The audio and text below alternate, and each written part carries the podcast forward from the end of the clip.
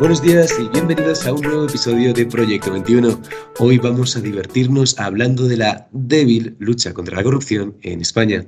Para ello contamos con nuestros ventañeros de cabecera, y casi ya no ventañeros, estamos ahí casi, Tirso Virgos y Armán Basurto. Tirso, Armán, ¿cómo estáis? Hola. Hola. Muy bien, gracias. Bien. Encantados de estar aquí. Es posible que el oyente note que eh, mi voz no es tan melodiosa y armónica como de costumbre, y es que ayer me fui de karaoke en, México DF y son aquí las 8 de la mañana. Es decir, claro, y Tirso están en, las Europas, son las 4 de la tarde, una hora muy razonable, pero esa parte de razonabilidad, pues, pues no la tengo yo demasiado por aquí. Espíritu de sacrificio, ¿eh? Por el equipo. Bueno, eso, eso siempre. Pero hoy, pero más que sacrificio, es que me apetece mucho hablar del tema que vamos a hablar hoy, que es la lucha contra la corrupción en España. Y vamos a reaccionar a una noticia que salió el pasado martes 29 de marzo, del proveniente del Grupo de Estados contra la Corrupción del Consejo de Europa, también conocido como Greco. Eh, varios periódicos eh, publicaron esta noticia que tenía como gran highlight que de las 19 recomendaciones que este organismo hizo en 2019 para luchar contra la corrupción, pues en los últimos dos años y medio no se han cumplido ninguna de ellas. Alguna ha avanzado parcialmente y alguna otra pues no ha avanzado en absoluto. Entonces lo que queremos hacer hoy con Tirso y Armán es un formato que llamamos la pachanga. La pachanga es un formato fresquito, que nos, que nos lo vamos a pasar bien, en el que vamos a ir mencionando las los highlights de las recomendaciones que hizo el Greco hace dos años y vamos a preguntar a Tirso y Herman si la recomendación es tres opciones. Una, un mate. Un mate es, hay que hacerla sí o sí. Es una cosa que es que no tiene perdón de Dios que no hayamos hecho. Opción número dos es un tiro libre. Bueno, sí, más bien hay que hacerlo, pero matices matices. Y luego la 3 es un triple. Con el triple tenéis dudas. No significa que no haya que hacerlo, pero con el triple tenéis dudas sustanciales. Yo sé que Tirso es un fan ávido de la, del baloncesto, ¿no, Tirso? Nos echamos un partido, Pablo y yo, el otro día, de hecho. Ah, bueno, cuidado, ¿eh? Que, que Tirso juega pero bastante, bastante bien, ¿eh? Tiene un fade away potente. mejor que Alpa del Tirso. Sí, mejor que Alpa del seguro. Pablo no estuvo mal, estuvo haciendo el de base y yo de pivot, hay una combinación europea potente. Bueno, bueno. Bien, ¿eh? el, pick and roll puede ser el próximo, el próximo episodio. Pues, quiero, quiero ya lanzarme directo a estas recomendaciones que ha hecho el Grupo Greco, que España todavía no ha implementado y que quiero ver un poquito pues el touch and feel, ¿no? Nos parece que tienen sentido, que no, por qué no se pueden, por qué no se están adaptando y también para que el oyente tenga un poquito de contexto de, de qué estamos hablando cuando hablamos de lucha contra la corrupción. La primera de, las recomendaciones que, que, quiero discutir con vosotros es la siguiente. Greco recomendó diseñar una estrategia de integridad para analizar y mitigar las áreas de riesgo de conflictos de interés y corrupción para el personal con altas funciones ejecutivas. Esto es básicamente altos cargos. De primeras, mate, tiro libre, triple. Tiro libre. Para mí, para mí, fíjate que mate. O sea, a mí esto es una cosa que, yo sí que, me parece, que me parece muy importante. O sea, conociéndote como te conozco, igual te parece todo mate, ¿eh? No, no, bueno, desde estaba pensando, ¿no? Yo, sí, soy, un enamorado del, reformismo, soy, soy un 98ista de esos que, que pero, pero esto que dices, yo personalmente es que me parece, me parece importante por, por pues eso, la cartelización, las... Creo que es uno de los principales problemas que tiene ahora mismo la, democracia, ¿no? O sea, la democracia tanto, ya no hablo solo a nivel español, sino que me parece que en el momento en el cual estamos, en el que la democracia parece que está perdiendo cierta... O sea, hace unos años había como cierto apil de la democracia, ¿no? Como el mejor sistema y todo. No voy a meterme con el fin de la historia porque creo que siempre se lee mal a Fukuyama pero sí que creo que era como, como el sistema deseado, de Only Game in Town, ¿no? Y ahora mm. creo que un poco menos, y creo que cada cosa que, cada caso de corrupción, cada caso de, de intereses, ¿no? Cada caso de, de, puertas giratorias y demás, debilita poco a poco un sistema que al final, si tiene sistemas que compiten y que, y que también funcionan económicamente bien, aunque yo creo que la democracia sigue siendo el más resiliente de todos frente a, frente a las voces que digan que no, eh, creo que esto es una cosa de la que nos tenemos que preocupar mucho, el sentir que los partidos y que las instituciones no son como una especie de cártel, como decía que el paper mítico de Katzimeir. Y bueno, me he ido un poco por las ramas, pero de ahí mi, cosa del mate. O sea, hemos, hemos, hemos, empezado en modo lemur, ¿eh? O sea, muy, muy por las ramas, pero, pero me gusta y me interesa saber por qué Arman piensa que esto es un tiro libre, que hay algún matiz que hace falta. Yo creo que todas las recomendaciones que hace el Greco son, son importantes, pero la propia naturaleza de la reforma, que es hacer un estudio, ver cómo se puede en arbitrar mejores soluciones para este tema indica que es algo más de largo recorrido que hay que ir mejorando. Es decir, no es una reforma que digas, no, es que hay que cambiar esta ley, hay que hacerlo ya y tiene que estar en vigor tal día. Esto es algo que de hecho es, gradual, es decir, nunca lo llega a resolver uno del todo. Entonces, bueno, yo creo que tiene más naturaleza de, de mate porque es urgente, perdón, de tiro libre porque es urgente, pero no de mate porque no se puede hacer de un día para otro o de un mes para otro. Yo aquí quiero, quiero incidir en un punto que, Armando ha mencionado, y es que, las recomendaciones del Greco para, para, romper una lanza a favor del, del, gobierno, no sé si del gobierno de España en sí en, general, a veces son un poco ambiguas, ¿no? Como esta que acabamos de leer, pues decir, oye, pues mm, diseñar una estrategia, mitigar riesgos, pues suena un poco alto nivel, ¿no? Ya sabéis que yo tengo una pedrada importante con, con, los, con el personal de, de, altas funciones ejecutivas. Una pedrada, Una pedrada, en efecto. Estás escuchando mucho 2 más 1 de Daimiel y pero religiosamente, ¿eh? pero religiosamente. eh, perdón por no, hombre, por favor. Este, pero yo, yo creo mucho en una ley de concursos públicos que haga que la mayoría de, de, de cargos de altas funciones ejecutivas Em, que ahora mismo son de libre designación, tanto de empresas públicas como de organismos independientes, como podría ser el Instituto Nacional de Estadística o el, o el CIS y tal, pues fueran eh, elegidos por un concurso público vinculante, ¿no? como el de Televisión Española, que no era vinculante, sino este vinculante. Si, si, esa propuesta que hemos leído, en vez de ser diseñar una estrategia a 10.000 pies de altura, fuese una ley de concursos públicos que afectase a pues, prácticamente todo el mundo. ¿Cómo cambiaría vuestra respuesta? Si cambia. Dalman, o sea. Tú eres el tirador. Yo creo que. Yo creo que no cambiaría, pero. Pero no lo sé, me has dejado un poco. A mí también. Yo creo que no cambiaría. o sea, mi, punto es. O sea, o, para, para reformularlo la manera de, tener un check en esta, en esta cajita, ¿no? que es así como mitigar riesgos de más tal, ¿es la manera tener una ley de concursos públicos ambiciosa, que se implemente bien eh, y con criterios claros? O, es más bien hacer muchas otras cosas? Y es que es, muchísimo más amplio, es decir, ya no estamos hablando solo de la, de la ley de concursos públicos, ¿no? O sea, al final aquí hablamos en un sentido amplio de, conflictos de interés, ¿no? Mm. Mira, por ejemplo, ahora Tirso y yo estamos llevando temas de, cripto. Estamos regulando, vale, evidentemente no somos actos cargos, pero trabajamos con gente que lo es. ¿Cuál es la línea entre tener un interés con cripto o no? Ahí no hay contratos públicos, ahí no hay concursos. Estás legislando sobre algo que te puede afectar o no. Yo, por ejemplo, no tengo cripto, pero podría tenerlo. Mm. ¿Me explico? O sobre seguros, o sobre un ámbito enorme de cuestiones de decisión, o incluso si estás trabajando en. Te voy a poner otro ejemplo más tonto, pero muy mediático en España. ponerle el nombre a la estación de Atocha de Almudena Grandes. Su viudo es un alto cargo del gobierno.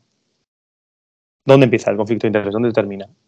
son líneas grises que son muy difíciles de determinar, que van a cosas inimaginables, porque nadie podría imaginar que podríamos estar hablando de un conflicto de interés con poner el nombre de alguien en una estación, pero es que a veces pasa.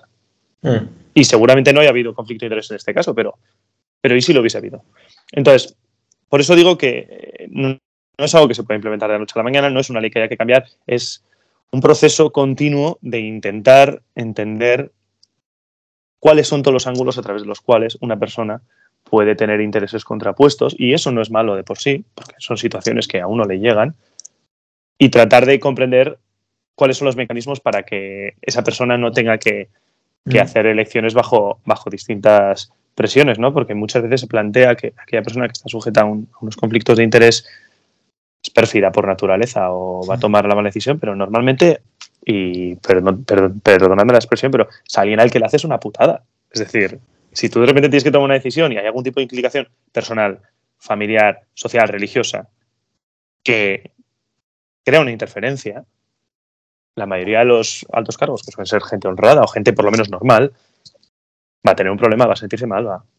Y muchas veces el sistema jurídico o incluso, digamos, los protocolos no le dan una respuesta para eso, entonces tiene que improvisar. Eso es lo que hay que evitar, que la gente tenga que improvisar soluciones porque eso suele salir mal. Pero claro, eso es un proceso mm. muy largo y para el cual hay ramificaciones que nunca podremos llegar a conocer del todo. A mí me, ha parecido sugerente lo que ha dicho Armand, así que no voy a añadir más, que además hoy estamos haciendo el episodio con un poco más de constreñimientos temporales.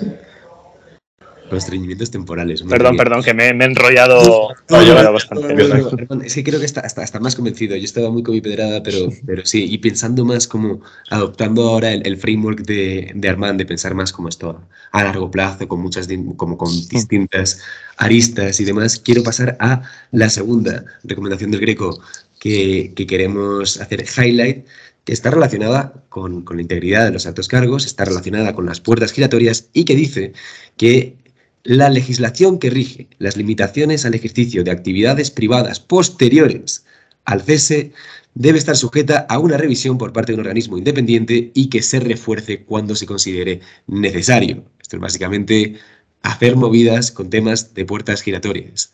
Mate, tiro libre, triple, chicos. Tiro libre. Yo es que es que en, ninguna voy a decir triple, porque a mí eso, pues soy un enamorado del reformismo. Me parece que todo esto al menos hay que irlo trabajando, aunque el momento reformista. Pero, me sorprende que no hayas hecho un mate de molinillo con esto, ¿eh? No, porque, bueno, es, es, verdad, sí, a lo mejor es un poco contradictorio con lo que dije antes, ¿no? Sobre lo de la legitimidad de las instituciones democráticas y todo esto, pero fíjate que, que las recomendaciones, o sea, sí que me parece importante pero, pero me parece más aún eso, eliminar, por así decirlo, la cartelización y las instituciones, eh, pues sobre transparencia en, en, la asignación, la fichaje de asesores, me parece más importante em, eso, evitar que se colonicen instituciones y los lobbies, por ejemplo, me parece mucho más importante que haya cierta transparencia ahí que esto que también me parece importante. Pero he de decir que Armand me ha parecido bastante sugerente en lo que decíais y que creo que esto también pues, va a requerir trabajo a largo plazo. O sea, a mí me parece muy, muy complicado lo de las puertas giratorias de todas formas. O sea, muy, muy complicado. No, no, sabría qué decir, porque tampoco podemos condenar al ostracismo a un, cargo después de trabajar, ¿no? Y, una profesionalización absoluta de la política, todo ese rollo que es profesionalización no, sería lo contrario, ¿no? Que la política solo puedan hacer profesionales, vengan de donde vengan, a mí me parece que sería empobrecerla. Eh, y esto, bueno, no sé si, o sea, básicamente que me parece que los partidos también necesitan soldados, por así decirlo, gente que venga de la cantera, de las juventudes. Eh, pero claro, es que al final entonces necesitas hasta cierto punto puertas giratorias o lugares donde colocar a esta gente. Y eso está mal visto. Así que creo que nos encontramos ante una situación complicada de lo que la política necesita frente a lo que, a lo que se aceptaría en sociedad. Hoy estoy un poco disperso, perdón.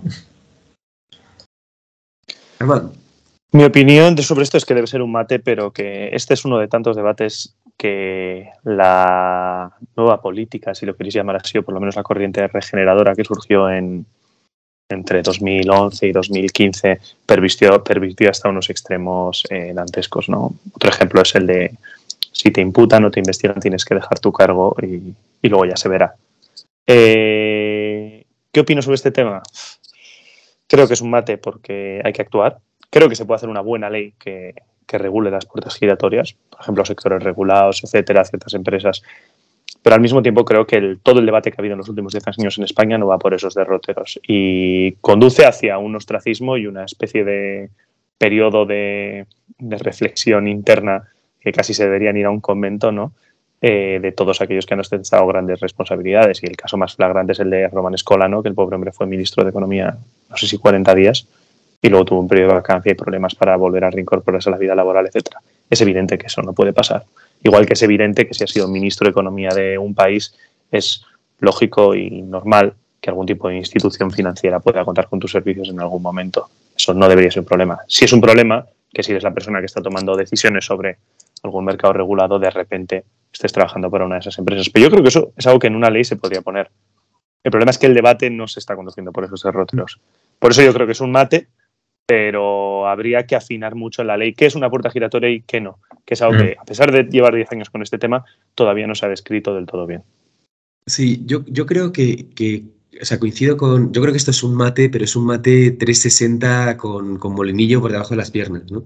Eh, Estoy de acuerdo, estoy de acuerdo que con, con Armand que justo definir exactamente los límites de lo que es una puerta giratoria no siempre es fácil, pero que a la vez en España vemos casos, pero vamos, o sea, no te voy a decir a diario, pero casi semanalmente o mensualmente de casos digamos, muy flagrantes. Iberdrola no sé cuántos exministros y exsecretarios tiene, me parece que eran 17 en, en, puestos de alta, de alta responsabilidad y los sectores regulados, sobre todo energía, telecomunicaciones, tienen una cantidad de exaltos cargos enorme. ¿no? A y, entonces yo aquí tengo una segunda pedrada y a esta también la tengo, le tengo mucho cariño. O sea, como veis, eh, Armani y Tirso, pues están a favor del matiz, del proceso, del, detalle y demás y tal, y yo, y yo quiero cortar los nudos gordianos con, pues aquí con, un sable. Y esta es la siguiente, la siguiente pedrada, y es que después de haber ocupado un cargo público con cierta responsabilidad, y aquí se puede como definir luego la ley y tal, tienes un salario máximo durante un año, o sea, durante un tiempo X, Después la función pública. Ese salario máximo sería definido por lo que ganabas antes de, haberte metido en la función pública y lo que ganas después, digamos, en, una vez que tienes el cargo. Es decir, si tú antes estabas en, pues si tú antes eras un profesor de instituto y ganabas 30.000, 25.000, dependiendo de, de, de, y demás tal, euros al año, y luego vas a ganar 60.000 en, un, en, el, en el Congreso, pues decir, oye, a lo mejor puedes tener un tope, de decir, mira, hasta 60.000 puedes ganar durante los próximos 5 años, donde quieras, en Iberdrola, no sé qué demás tal, lo que sea, pero no puedes ganar más que el tope de lo que hayas ganado antes. Luego podemos discutir si la fórmula tiene que ser para arriba, para abajo y demás y tal. Yo creo que esta manera, porque el problema es que cuando te metes en el detalle de qué es exactamente, pues ahí puede haber un poquito de lío. Ahora, si ya, si, si cortas el incentivo y dices, mira, no vas a poder ganar medio millón de pavos, que es 10 veces más lo que ganabas antes, eh, utilizando, o sea, o gracias a la experiencia que has tenido en el sector, en el sector público, yo creo que eso corta, de cierta forma, los... ¿Solo, se aplicaría a sectores regulados o a cualquier trabajo? podemos poner excepciones, pero sería bastante pro, no solo sectores regulados. A mí es que una limitación de Yo estoy, perdón. Sí. Yo estoy radicalmente en contra. Estaba congestionando mientras lo, lo, escuchaba. Yo debo decir que estoy radicalmente en contra. Creo que la limitación de sueldos, como dice Tirso, tiene un punto, es poco liberal, por llamarlo de alguna forma. Y al mismo tiempo también creo que, que es que si te contratan por tu experiencia como ministro, que tú antes fueses barrendero no debería ser un problema. Es decir, yo pienso, por ejemplo, en el primer ministro de Suecia que empezó siendo sindicalista, ha estado 20 años sirviendo en la función pública y evidentemente cuando se le contrate se le va a contratar por lo que ha, los conocimientos que ha adquirido como primer ministro, porque habría que cobrar menos que alguien que hace 20 años era banquero de inversión y cobraba 3 o 4 millones de euros. O sea, yo creo que es un tema de conflicto de interés, ¿no? O sea, es decir, pero. Yo es que creo que es mucho mejor. Pero, pero, tiene una lectura eh, clasista muy fuerte. Es decir, tú como eras sindicalista no puedes cobrar 4 millones de euros. Tú, como fuiste banquero antes de entrar en política, sí. Bueno, si ahora hacemos un tweak, un tweak, que es no puedes cobrar más que un porcentaje mm. X, puede ser 110, 120% mm. de lo último que ganabas en, tu, en, la función pública. ¿En lo último que ganabas antes de entrar en la función pública? No, no, no, ya en la función pública. Es decir, si tú eres congresista y ganas 60.000, 65.000. Pues dices, mira, pues ahora está, hay un límite, da igual que haya sido barrendero o banquero de inversión, pero tienes un año X, o sea, un tiempo X, mm. y dices, no puedes ganar más de esto.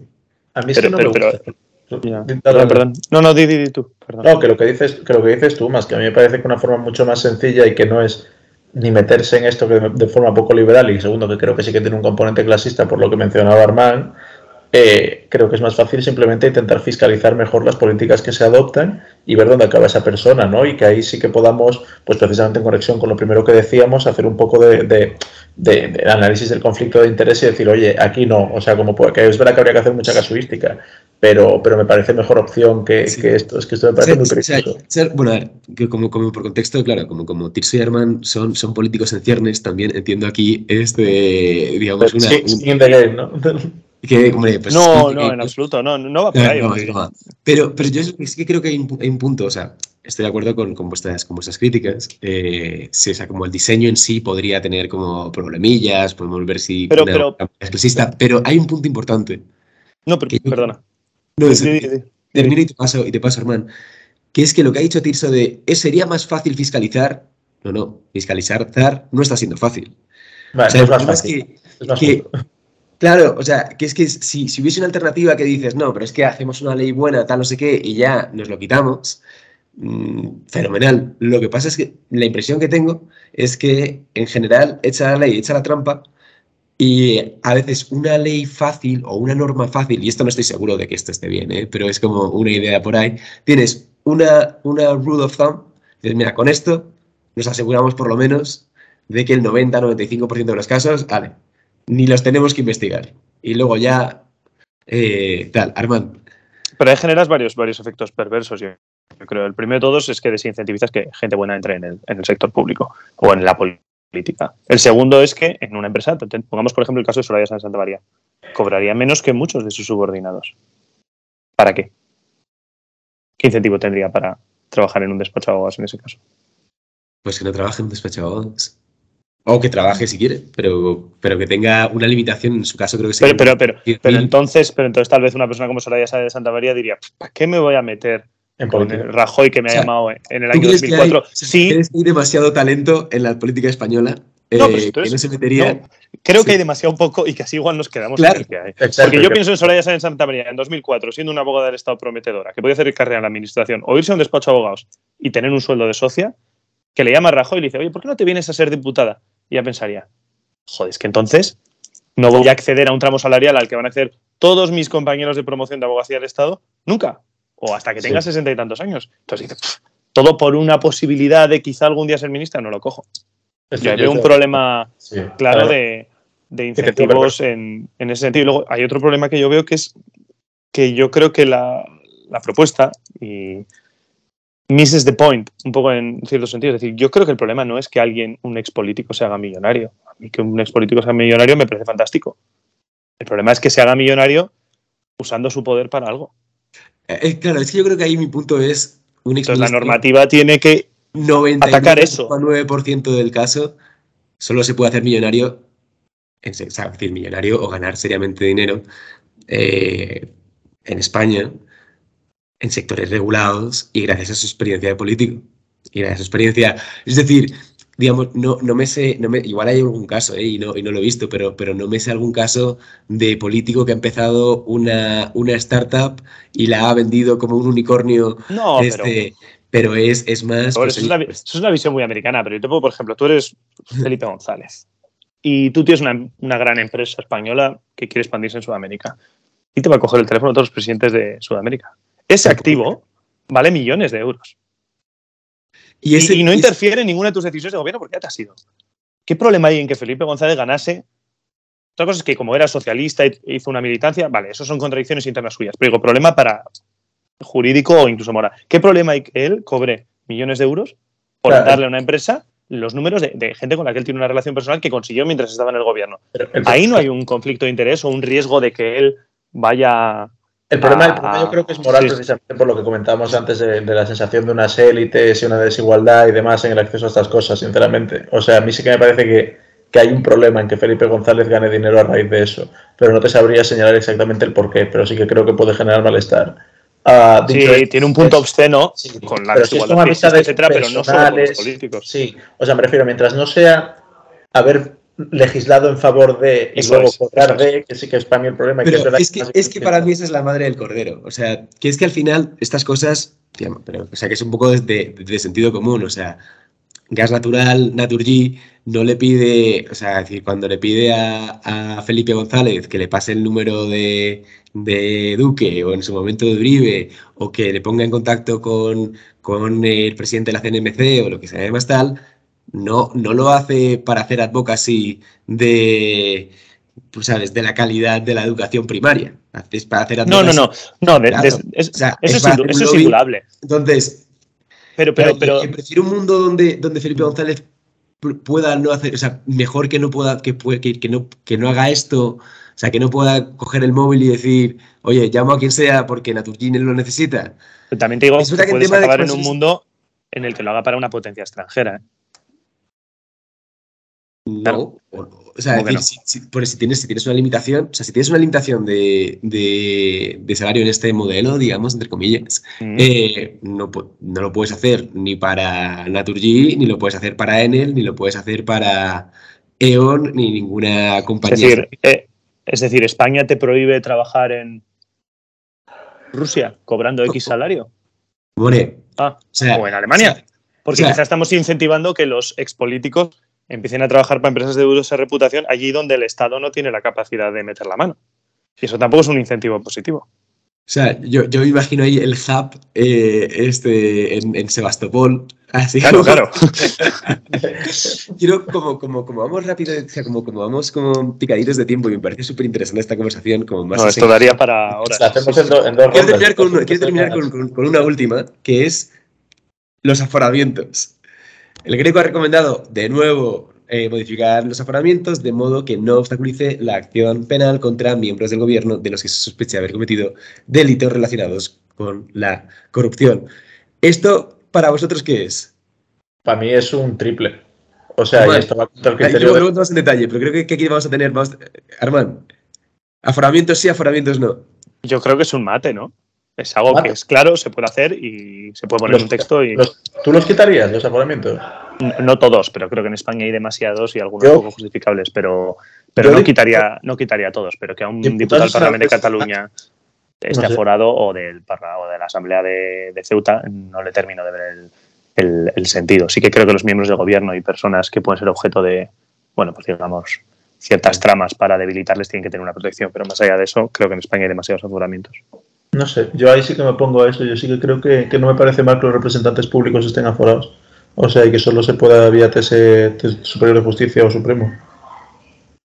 Sí, o sea, yo estoy más en el equipo Arman, pero creo que en realidad estamos bastante cerca. En realidad estamos mm. diciendo de una manera u otra, entre triple y mate, en realidad estamos más en tiro libre en cuanto a, hombre, todos los aforamientos que habrá en España, yo coincido con Arman, me parecen que son excesivos. O sea, cuando, cuando, ves la lista, y no vamos a pasar ahora por ella, pero es que hay un montón de gente que dices, pero a ver, tío, no va a haber una, una conspiración de los poderes fácticos para, digamos, eh, para derrocarte, ¿no? Y, y, no va a haber un, juez de, de, una instancia menor que vaya a estar metido en un complot para silenciar al pueblo para que no pueda hablar el representante de yo qué sé, de, iba a decir de ciudadanos en Ceuta, lo que pasa es que yo creo que, pues, que no tenéis representación. Eh, pero, pero luego, a partir de cierto nivel, probablemente diputados nacionales, ministros, eh, yo creo que ahí probablemente sí que, sí que convenga, ¿no? Pero, eh, o sea, me parece, o sea, con los apartamentos tengo, tengo un, un, pequeño, no, no, conflicto, pero me, parece que ocupa un espacio enorme, ¿no? Como en el, debate público, pero luego en cuanto a cómo de importante es comparado con otras de las recomendaciones, pues como que un poquito menos. Para mí, para mí sí, para mí es más importante, mucho más importante regular cualquiera de las otras que hemos mencionado, ¿no? O sea, de conflictos de interés, partitocracia, incluso eso, lo que, hablamos, asesores, lobbies y demás, que, que los aforamientos. Pero, oye, eh, puede ser interesante. Quizá lo que podríamos hacer es ponerlo esto en dos partes. No sé, y seguir con la pachanga otro día, que tengamos más tiempo. Y disculpen los oyentes, pero estábamos aquí con tiempo apretado todos. Sí. Podemos hacer un follow-up, un reprise. Por cierto, pequeña, pequeña intersección. Estamos hablando esto a 1 de abril y la Embajada de Francia en España ha tuiteado una cosa sobre el origen francés de la paella, que evidentemente es un April's Fool's joke, pero, es una afrenta que tampoco quedará impune. Claro, está viendo ahora mismo, está a punto de declarar la guerra a Pedro Sánchez. O sea, estoy, fascinado. Joder, o sea, desde las abdicaciones de Bayona, ¿eh? No hemos tenido. Es diplomacia de precisión. bueno, pues con este, con, este April's Fool, amigos, un abrazo. Gracias por estar ahí en los oyentes. Que les vaya muy bien el día. Chao, chao. Un abrazo. Agur. Agur. Venga, chao.